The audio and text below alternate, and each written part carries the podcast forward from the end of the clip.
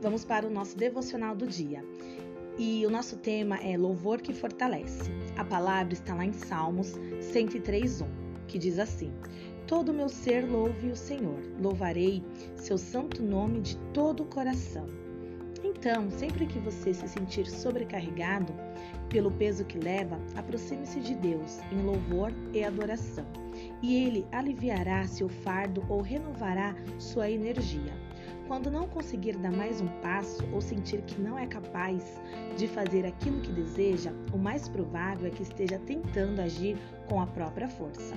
Ao adorar e louvar o Senhor, ele o fortalecerá. Você terá uma percepção mais aguçada do poder divino e de sua dependência nele. Deus quer apenas que o adore em meio a qualquer situação, seja ela até no meio de uma pandemia que esteja enfrentando e confie que Ele o capacitará a fazer o necessário. Quanto mais você conhecer a Deus, mais desejará adorá-lo. O louvor fortalece e transforma a alma, lança fora o medo e a dúvida, libera o poder de Deus em sua vida e destrói os planos do inimigo. Isso ocorre porque o louvor e a adoração colocam uma capa protetora que o inimigo não consegue penetrar. E esse é apenas o início das bênçãos que o Senhor derrama em nossa vida quando começamos a adorá-lo. Não há como encontrar sucesso verdadeiro na vida sem adorar aquele que faz todas as coisas acontecerem. Sabe que eu lembrei agora? De um louvor. E eu vou dividir com vocês. O louvor diz assim: Então louve, simplesmente louve. Tá chorando, louve. Precisando, louve. Tá sofrendo? Louve. Não importa, louve.